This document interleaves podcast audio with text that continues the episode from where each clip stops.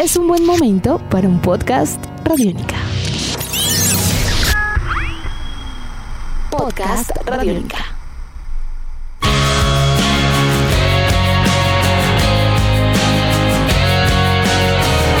Bienvenidos a esta nueva edición de Podcast Rock and Roll Radio, un producto de Radiónica, desarrollado por el señor Andrés Durán, arroba Andrés Durán Rock, y quien les habla Héctor Mora, arroba Mora Rock and Roll, bajo la producción de Juan Jaramillo, Jairo Rocha y la captura sonora de Camilo Barón. Jerry Cantrell es uno de los nombres más pesados dentro de la cara dura del sonido hard grunge de la ciudad de Seattle, Estados Unidos. Adicionalmente, su imagen como guitarrista y cerebro de la agrupación Alice in Chains hasta nuestros días le ha permitido ser un referente permanente para el rock and roll desde hace tres décadas. Tras 18 años sin publicar un álbum solista, Jerry Cantrell regresa con su tercer disco en estudio llamado Brighton, para el cual Cantrell no solo compone y canta todo, sino que también interpreta la guitarra, el bajo y los teclados. Y así como celebramos la luz de este nuevo disco, también recordamos una década para un ejercicio de poesía postmoderna y metal, conocida como el álbum doble Lulu, de la leyenda de los años 70 del señor Lou Reed, quien contó con la agrupación metálica como banda base para lo que sería un ejercicio lírico y sonoro de diferentes generaciones que se destaca hoy en día por su espíritu y forma una década después. Así que hoy en Podcast Rock and Roll Radio reseñamos el nuevo álbum de Jerry Cantrell y celebramos una década de Lulu de Lou Reed. Eso y mucho más para los próximos minutos. Andrés, muy buenas tardes. Como es habitual, un placer estar con usted el día de hoy alrededor de dos grandes producciones porque Lulu creció, ya tiene 10 años y aparece Jerry Cantrell con nueva placa. Es verdad, Héctor. Ante todo, pues agradecimientos a todas las personas que hacen posible este Rock and Roll Radio Podcast. Y usted tiene toda la razón. Tenemos dos eh, fechas importantes para este podcast. Son los 10 años de Lulu, increíble, el tiempo pasa volando. Y el nuevo álbum de Jerry Cantrell, Brighton. Bueno, pues, eh, ¿qué le parece si comenzamos a hablar de, de? Que de hecho es la segunda colaboración que tuvo el señor Lou Reed en toda su historia. El primero fue eh, Songs for Drella en el año 1990 al lado de John Kell y Lulu en el 2011 al lado de Metallica, siendo su último disco en su carrera musical, Lulu. Es un disco que además hay que destacar, Andrés, es un ejercicio largo, extenso, mencionábamos un álbum doble, que tiene la mayoría de sus composiciones centradas a un mundo prácticamente hablado, eh, desarrollado por Lou Reed, sobre todo la atmósfera, digamos, el despliegue instrumental eh, que compone también Metallica. Ahora, a veces participa James Hetfield también en algunos de los apoyos a nivel de coros y de vocales, pero es un disco de prácticamente una esencia lírica. Tiene usted toda la razón, el disco fue grabado entre abril y junio de 2011, o sea, muy corto lapso de tiempo porque el disco fue grabado en bloque, en vivo. Esto fue grabado en los estudios de Metallica en San Rafael, California, y es catalogado, como usted acaba de decirlo, como un disco de avant-garde metal o también de spoken word o poemas hablados, que es lo que realmente quería hacer eh, Lou Reed para este disco que tiene una duración de 87 minutos. Es bastante extenso. La producción de Greg Philman, Metallica, Lou Reed y Hal Whitner. Este álbum eh, surge después de que Lou Reed y Metallica estuvieron tocando en 1997 en un evento para Neil Young y es allí donde eh, digamos hubo el primer contacto. Luego se volvieron a reunir Metallica y Lou Reed para presentarse en lo que fue el Rock and Roll Hall of Fame en la 25 entrega y ah, es allí donde ya pues Lou Reed les dice a ellos, ¿no? Él es el que les dice a los integrantes de Metallica que él quiere grabar un disco con ellos y pues ellos quedan sin palabras realmente. Hasta dos años después Lou Reed vuelve y los llama y dice, bueno, ¿qué pasó? Entonces, ¿qué?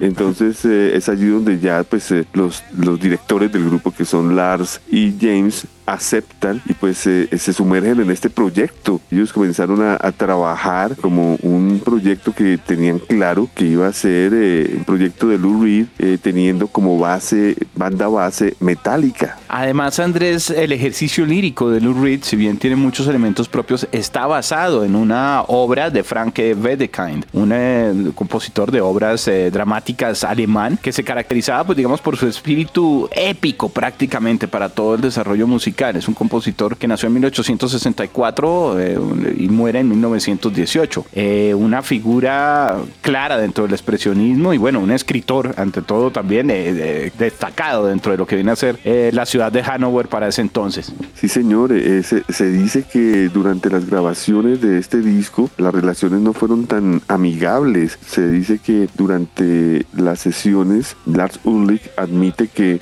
llegaron las cosas a un punto de que el mismo Lou Reed retó a Lars a salir del estudio para pelear, a ¿Ah, golpes, a, a puño limpio. Bueno, debió ser un ambiente denso, porque de todas maneras los escritos de Lou Reed son densos, son oscuros, es un álbum largo. Eh, me imagino, así las sesiones han sido rápidas como usted nos describe en general, tuvo que ser una, un encuentro de mundos muy, muy complejos, ¿no? Pues Héctor, ¿qué le puedo decir yo? Aquí hay opiniones totalmente encontradas. Es, es eh, claro que el fan de Metallica no, no, no va a entender un disco de poemas. Eh, este no es un disco como, como decía el propio Lou Reed. este no es un disco para, para niños que viven con sus papás. Es, es, un disco que pues tiene tópicos bastante oscuros y la verdad cuando, cuando se le dijo a Reed esta realidad de que habían eh, opiniones encontradas y eh, que él qué opinaba, eh, él, respondió de una manera que me llamó mucho la atención. Héctor, él dijo que, que todo bien, que él había perdido a todos sus fans desde un álbum en los años 70 y que no tenía ningún problema en que eso volviera a suceder,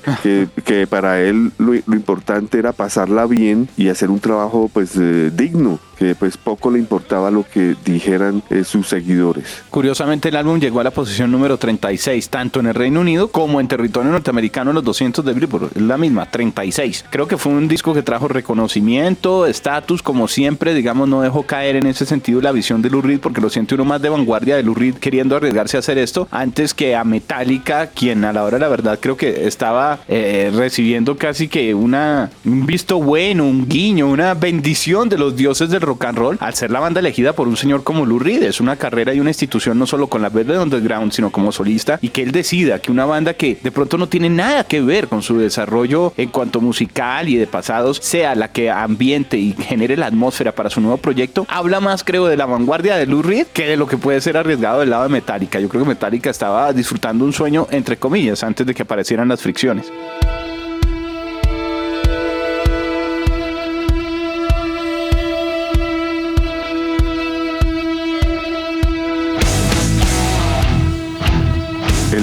David Bowie eh, se pronunció con la viuda eh, Lori Anderson, esposa de Lou Reed, diciendo que, refiriéndose a Lulu como uno de los mejores trabajos musicales en Lou Reed en toda la historia. Y esto también ocurrió con Jane Murphy, que dijo que eh, Lulu era uno de los mejores trabajos ensamblados y que era un álbum que no se podía juzgar rápidamente, sino que había que realmente escucharlo. Y esto, digamos que responde a una cantidad de intentos de, Lou Reed por poder forjar un, álbum hablado y pues qué mejor tener como base la agrupación metálica. No, y Murphy de todas maneras es lectura de otra generación, de una visión electrónica además alrededor de lo que es el CD Sound System y demás. Creo que el consenso eh, en cuanto a estatus, lo que hablamos, por lo menos hizo que todo el mundo se aproximara al álbum con, con, con inquietud, ¿no? Con inquietud y con respeto, independientemente de la conclusión. En cuanto a Lars Ulrich, que con comentarios eh, no muy gratos para este disco, dijo que él eh, había recibido un feedback muy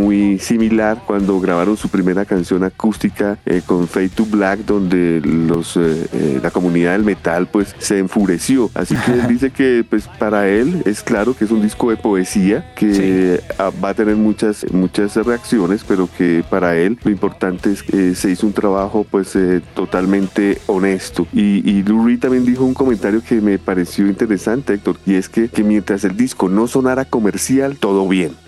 y lo logró, porque el ejercicio es todo menos comercial. Aunque se trató de trabajar un sencillo como The View, que incluso en duración era 5.15, era un tiempo como manejable, digamos, dentro de todo lo que tiene el disco, porque hay canciones de 11 minutos, de 6 minutos, de 7, 8 minutos. Eh, The View fue como la comercial, pero claramente no, no, es que el disco yo creo que lo tenía más claro que todos el señor Lou Reed. Este no es un trabajo para, para ventas, popularmente hablando, ni, ni, ese tipo de cosas, ¿no? The View era el tema y bueno, eh, logró de alguna forma tener, incluso estuvo rotando con nosotros en la radio pública en su momento. Claro que sí, Héctor. Si quiere, hacemos ya mismo un revisón, un repasado de este álbum de Lou Reed. Si gusta, perfecto, para poder darle, sí, estamos justos en tiempo para darle paso a nuestro siguiente estreno.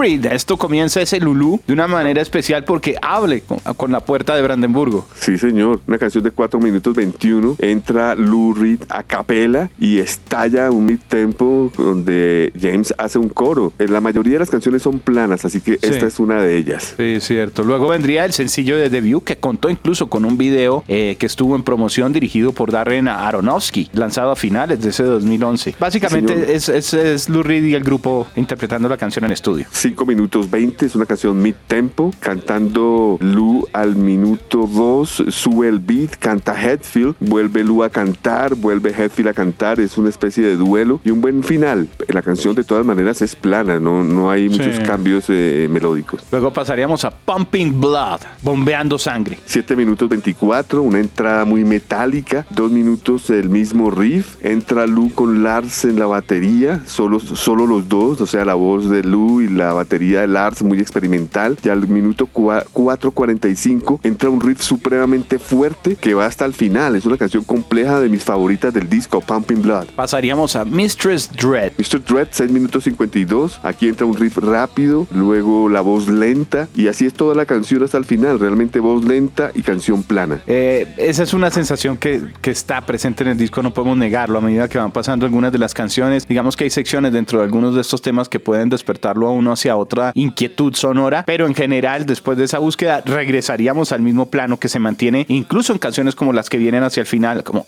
Iced Honey. Quinta canción, Ice Honey, 437. Esta canción puede ser un hit. Este podría ser el sencillo del disco Pensé desde el inicio. Sí. Es una canción mid-tempo, plana al final. Canta Hetfield también. Eh, tiene todas las características para hacer un, un, sencillo de este disco que es difícil encontrarlo. Tal vez por lo que es un poquito más dinámica, rockera de View, se fueron por ese lado. Porque por tiempo y en general uno dice podría ser Ice Honey. De pronto para ser el único sencillo comercial hubiera quedado un poquito corta. No sé. Shit on Me, la canción número 6, es larga. Es mm. la segunda más larga de del disco, sí. 11 minutos 26. Eh, entra muy suave, al minuto 307 entra Lu hablando, o sea que es una cantidad de tiempo, son tres minutos eh, instrumentales, diríamos. Todo es repetitivo hasta que el minuto 420 entra un riff medio. Hetfield canta desafinado, eh, va en subida la canción. Es, digamos, también un, una especie de dúo ahí entre Lu y Hetfield. Esta canción me parece un ejercicio difícil de asimilar al principio, sí. tal vez por lo que es tan extensa y está hacia el final del disco. O sea, para este momento uno ya ha disfrutado casi de más o menos 25, poco más, 27 minutos, Andrés, de lo que es el álbum, que ha sido muy consecuente, no es que presente grandes variaciones. A mí este momento me pareció un poco complejo dentro del disco para hacer la transición a, a, lo, a la última tanda, digamos, porque aquí estaremos en la, la cara mitad. B. Sí, estamos en, vamos a pasar a la cara B del vinilo. Esta primera que hemos escuchado o hablado es de prácticamente 40 minutos, la segunda parte es de 47, 15. Esto inicia con Frustration, la frustración, 8 minutos 33. La canción entra suave, al minuto entra un super riff, el bajo entra a capela, ahí se oye muy bien eh, el señor Trujillo. El Lu de nuevo eh, es acompañado por Lars a capela también, regresa el riff eh, potente y baja de nuevo y al minuto 6.30 explota un riff final espectacular. De pronto esta puede ser sí. de mis canciones favoritas también, Frustration. Sí, de los pedazos, eh, de los segmentos que quedan presentes, sin lugar a dudas ese final que usted menciona de Frustration, sí, es como... Y musicalmente es muy cercana a Metallica, ¿no? Totalmente, sí señor. Sí, esta sí la siente uno que el grupo estaba un poco más como eh, buscando sus fortalezas y, y, acercándose a zonas que tiene perfectamente dominados. En el corte número 8 encontramos este pequeño perro, Little Dog, 8 minutos. 8 minutos, acá entra la guitarra acústica, lenta, alterna con eléctrica, es canción plana y ahí solo de guitarra a cargo de Hammett,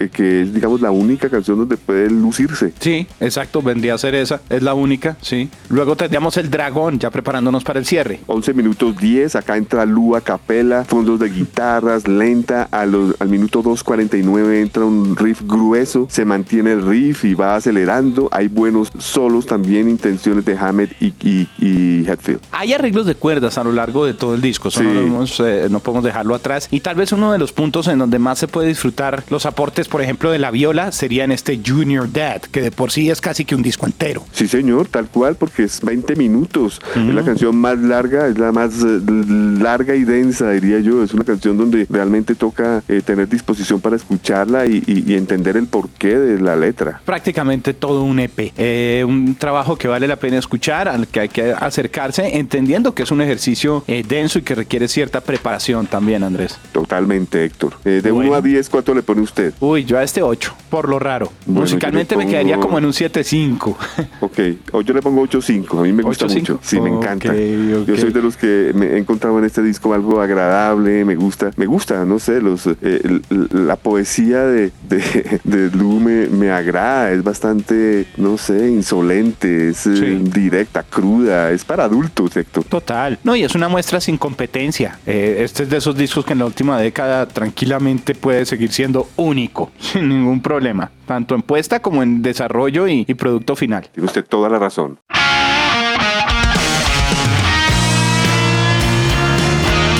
Nuestro siguiente invitado, después de recordar lo que viene a ser esta década para celebrar el Lulú, invitando a nuestros oyentes a que se aproximen un poco a este material y lo disfruten, estaría el nuevo álbum, el regreso ahora como solista, eso hay que destacarlo como solista, del señor Jerry Cantrell. Nuevo disco, Brighton, muchos lo tienen presente alrededor de lo que ha sido un trabajo casi que de, reforzar Alice in Chains también durante la última década larga. Eh, y bueno, es interesante saber que no dejó de lado completamente lo que era su visión en solitario, que creo en este disco todavía brilla más por autenticidad y por lo, único y especial dentro de la discografía del grupo, más que por el hecho de ser un nuevo disco del, del artista, perdón, más que por el hecho de ser un nuevo disco de él. Creo que en realidad aporta muchísimo a lo que nos había mostrado. Bueno, hagamos entonces eh, una recapitulación en cuanto a discos de Jerry Cantrell. Su primero fue el Boggy Depot. ¿Recuerda usted el Boggy Depot 1998? Sí, claro, es que ese fue, imagínense, estamos hablando, sí, exacto, 98, antecitos del, de, de, de fin de siglo y la lista de discos como solista, algunos pensarán, sí, claro, yo recuerdo que de ahí, o sea que en estos 22 años debe haber muchos. No, señor. Luego en el 2002 sale el famosísimo Degradation Trip. Aquí hay mucho que hablar de este disco, pero pues no vamos a tener tiempo porque estamos hablando de otro, pero la historia corta es que este vendría siendo el siguiente disco de Alice in Chains después del perro. Y no es para menos con los integrantes. Acá está Trujillo en el bajo, está Mike Bordini en la batería. Es un super disco, pero tristemente el sello disquero Roadrunner no tuvo la confianza en Jerry Cantrell y lo fracturó y decidió lanzarlo en versión sencillo en el 2002, en junio. En noviembre se dieron cuenta de su terrible equivocación y lo lanzan ya completo, o sea, volúmenes 1 y 2 juntos. Disco que vería la luz por primera vez en vinilo hace un año, que sale esto en vinilo cuádruple, Héctor. Es una edición costosísima, pero vale la pena porque como le digo, este se puede catalogar como lo que sería el siguiente disco de Alice in Chains en la transición de Lane Stanley y el señor Duval, el nuevo cantante. Final, finalmente en el 2021 sale este Brighting, o sea que estamos hablando de casi 10 años, Héctor, mm. en lanzar un disco como solista el señor Jerry Cantrell. 18, Andrés, 2002-2021. Sí, señor, ahí tiene ustedes un tiempo, una... una casi dos eh, décadas. Sí, claro, es un tiempo bastante considerable. Eso es de lo que hay que destacar dentro del trabajo, creo que, que presenta el álbum y es eh, presentarnos después de tanto tiempo un Jerry Cantrell que es eh, coherente, que es sólido también en su trabajo, eh, ya aparte de lo que ha sido el desarrollo con Alice in Chains. De hecho, este disco yo siento algunos tintes incluso de, country rock, de folk, eh, algunos alternativos de la onda Alice in Chains. Hay un par de temas que tengo que aceptarlo, me parecieron supremamente Alice in Chains, pero el grueso del material corresponde a lo que es Jerry Cantrell en su visión solista, ahora con un poco más de, de luz. Yo siento este disco diferente y es lo que más me gustó, que aporta un poco más al abanico de colores que presenta él eh, dentro de lo que es el espectro que conocíamos de Jerry Cantrell. Hay cosas mucho más melódicas, hay cosas de, repito, de más luz. Ese Brighton es por algo. Héctor, yo noto en este Brighton, como dice el título del disco, lo noto iluminado acá a comparación de los trabajos con Alice in Chains y los que acabamos de enumerar de él como solista. No veo mucha oscuridad, veo mucha, veo mucha luz. No sé qué eh, etapa de vida está, está viviendo el señor Jerry Cantrell o, esto a qué obedece, pero aquí yo creo que por ahí unas dos canciones de pronto me rememoran a Alice in Chains. De resto, como usted dice, hay cosas muy nuevas. Acá hay country, Sí. Acá hay, podemos decir algo de pop. Es, es, muy interesante esto. Sin dejar atrás el toque alternativo, ¿no? Que cobija mucho también por, por la guitarra y algunos giros, pero, pero enriquece mucho. ¿Le parece si comenzamos a acercarnos al disco y analizarlo por canciones? Claro que sí, me parece bien. La producción es corta, hay que decirlo, son nueve canciones, de hecho la última dura un minuto 54, vienen a ser casi dos minutos apenas de, dentro de lo que es el, el material. Es un disco que se digiere rápido, 40 minutos, y de esa manera comenzamos con un tema que dice Atone. Al, a- Alone es el primer, el primer, Ay, perdóneme. eh, Sí, sí, el sí. primer tema, solo. Eh, 4 minutos 13. Este es un mid tempo. Acá hay muchas guitarras acústicas. Es una canción persistente. Digamos que la canción parece que fuera plana, pero curiosamente explota al minuto 3.31. Pero si la canción tiene 4.13, pues es como si ya fuera tarde que explotara. Ahí quedé iniciado, le soy sincero. Sí, sí, sí, es cierto. Aunque a mí me gustó. Para hacer la primera canción logró captar mi, mi, mi, mi atención de una manera especial. Y dije, bueno, vamos a ver qué está proponiendo Jerry Cantrell. Me gustó. En general me gustó. No me pareció la mejor, la más potente. O sea, siente uno que, wow, 18 años y no había aparecido Jerry Cantrell. No, pero sí es muy sólida. De hecho, es el primer sencillo que se lanzó en julio 29 del 2021. La segunda sería Writing, septiembre de 2021. Y el tercer sencillo, Siren Song, en octubre 21 del 2021. Bueno, ¿qué tenemos con Writing? La segunda canción, Héctor, 4 minutos 45. Aquí también hay un mid tempo. Inicia con solo de guitarra. Esas canciones me gustan cuando inician con solo de guitarra. Hay buen riff, buena voz, una canción alegre, una canción blanca, muy Alice in Chains. Yo creo que aquí hay que hacer un pequeño paréntesis, Héctor, porque cuando digo que, que la canción es eh, blanca, que es eh, alegre, que es un hit, hay que hablar sobre los integrantes de este álbum Brightening obligatoriamente, Héctor, porque aquí vamos a encontrar en primer lugar el apoyo de Greg Puciato en las voces Sí. que fue su sugerencia de Jill Sharon, baterista del grupo también, porque Jill Sharon tocó batería con la Dillinger Escape Plan y estuvo tocando con Jerry en los demos y sugirió a Greg Puciato, que es uno de los mejores cantantes del metal matemático en el mundo. Así que hacen una excelente dupla las voces de Jerry y Greg y pues de pronto cambia la textura de, de las canciones. En el bajo está Duff McKeegan, Sí. que para muchos se extraña, pero a mí personalmente no me extraña porque son vecinos, ¿no? Duff vive en Seattle, son amigos con Jerry, así que perfectamente puede haber sido invitado aquí en el bajo. Jill Sharon, ya lo dije en la batería, Abe Laborel Jr., nada más y nada menos Sí. el baterista de Paul McCartney, Paul McCartney. es de los mejores bateristas en el momento. Él eh, no estuvo en el estudio, pero pues hizo sus partes desde la ciudad de New York, hizo su aporte. Tyler Bates está en los arreglos de cuerdas, percusión, guitarra y es el productor que no me convence tanto, Héctor. De pronto me parece que por ser más un productor de películas de televisión y videojuegos, no sé, no sé. Vincent Jones está en el piano, que pues ha tocado con eh, The Grapes of Wrath, con Ginger, otras agrupaciones muy importantes, buen teclista. Jordan Lewis está en el piano, Michael Rayson está en el pedal steel y Lola Bates en los coros. Todo esto bajo la producción de Jerry, Terry Bates, Joe Baresi está en la mezcla y Paul Figueroa en la ingeniería. Ahora sí podemos retomar, Héctor, qué pena la interrupción, pero es No. que estas canciones de verdad que habría que había que decir quiénes las tocan porque son diferentes. Claro, y tienen un toque que, que se va a ir sintiendo poco a poco en el disco. De hecho, por ejemplo, la siguiente canción después de ese Brighton, el Prism of Doubt, ese prisma de la duda, yo la sentí un poco más country. Es country. 3 minutos 52. Lejos. Tiene un total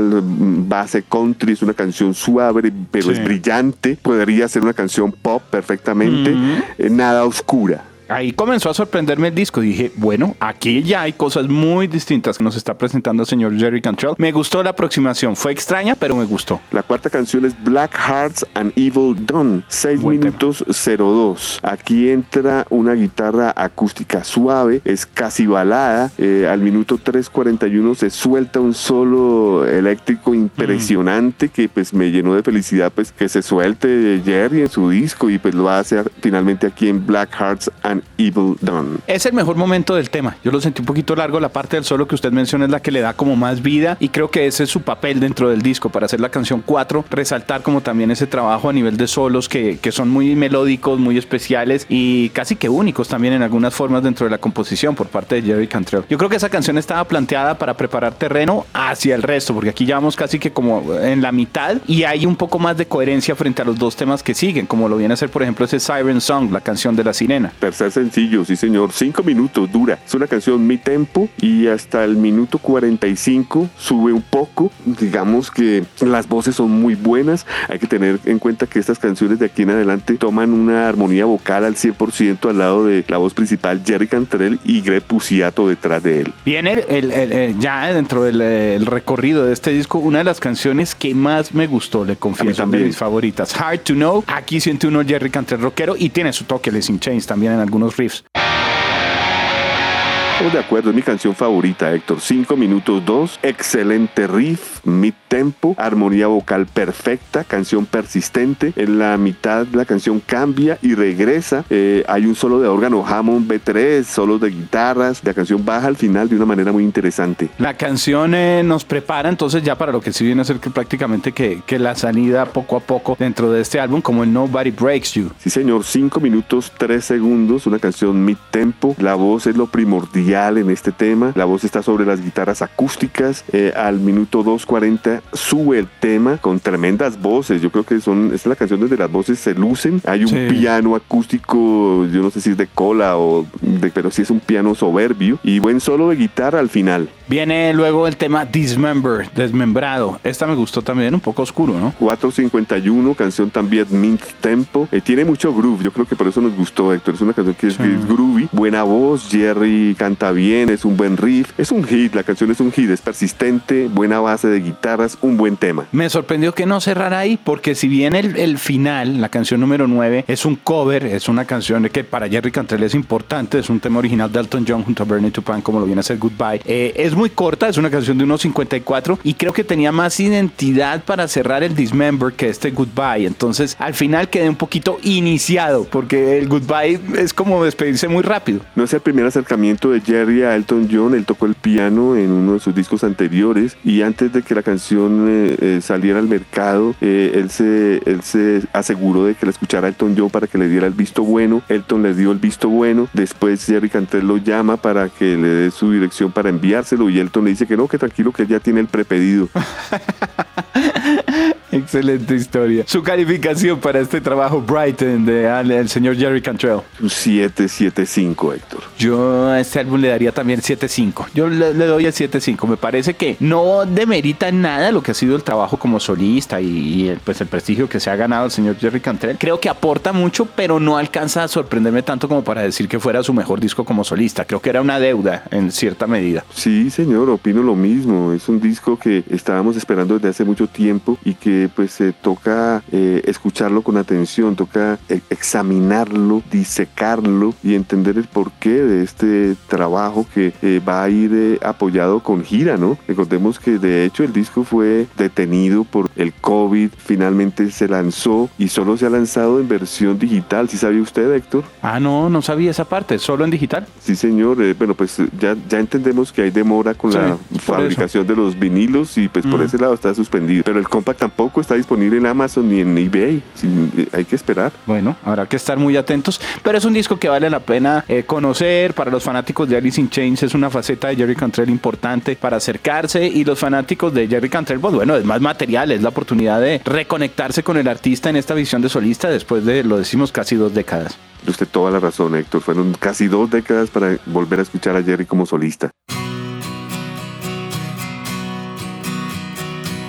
Estamos llegando al final de esta emisión eh, de podcast Rock and Roll Radio Andrés, un producto de Radiónica desarrollado por arroba Andrés Duran Rock, quienes habla Mora Rock and Roll, bajo la producción de Juan Jaramillo, Jairo Rocha y la captura de Camilo Barón, algo que estamos dejando por fuera en este momento y eh, que queramos compartir con los oyentes frente a nuestros trabajos reseñados. Héctor, sinceramente los dos eh, discos que hemos reseñado hoy, tanto Lulu de Lou Reed, apoyado por Metallica, o este nuevo trabajo de Jerry Cantrell como solista Writing, necesitan ser escuchados varias veces. Son discos difíciles, son discos densos, son discos que no son fáciles. Uno ya pues está de aniversario 10 años, el otro acaba de salir, pero me encanta que son trabajos que, que requieren de, de, meter el oído eh, varias horas y poder entender lo que el artista quiere exponer. Me, me uno a su observación, de pronto para los oyentes que no han sido cercanos a este material y quieren hacerlo de una manera especial ahorita, conocer esas canciones, hay que tener disposición, es un trabajo que va a requerir de pronto un par de sesiones, de pronto partirlas, pero que al final, sin lugar a dudas, eh, sea porque les guste mucho o no les guste tanto, sí va a ser una experiencia que genera sensaciones. Eso es lo más importante. De eso trata el arte, ¿no? Estamos totalmente de acuerdo. Pues Andrés, como siempre, muchas gracias por permitirme acompañarle. Ha sido un excelente podcast y yo creo que de los dos discos eh, uno logra obtener una jornada muy especial para acercarse y también descubrir un poco lo que vienen a ser otras facetas a veces alrededor de la música. Héctor, un placer haber estado con usted y especialmente con tan buenos discos, porque pues eh, usted bien lo sabe que Lulu siempre me ha gustado de, de Lou Reed, siempre he sido un seguidor asiduo de Jerry Cantrell, así que un gran gusto haber hecho este podcast. Nos veremos en una próxima oportunidad y bueno, a escuchar, a seguir disfrutando mucha música, no solo estos discos reseñados. Así es, una próxima oportunidad y larga vida a Jerry Cantrell y pues saludos a la distancia en el cielo a Lou Reed.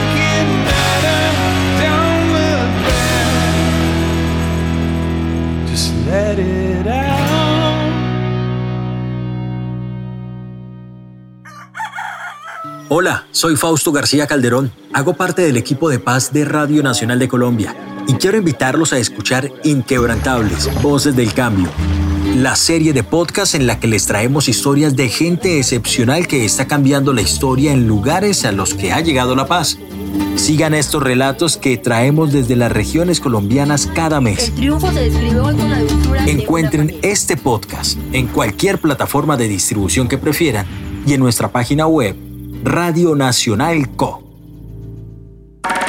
Nuestros podcasts están en radionica.rocks, en iTunes, en RTVC Play y en nuestra app Radionica para Android y iPhone. Podcast Radionica.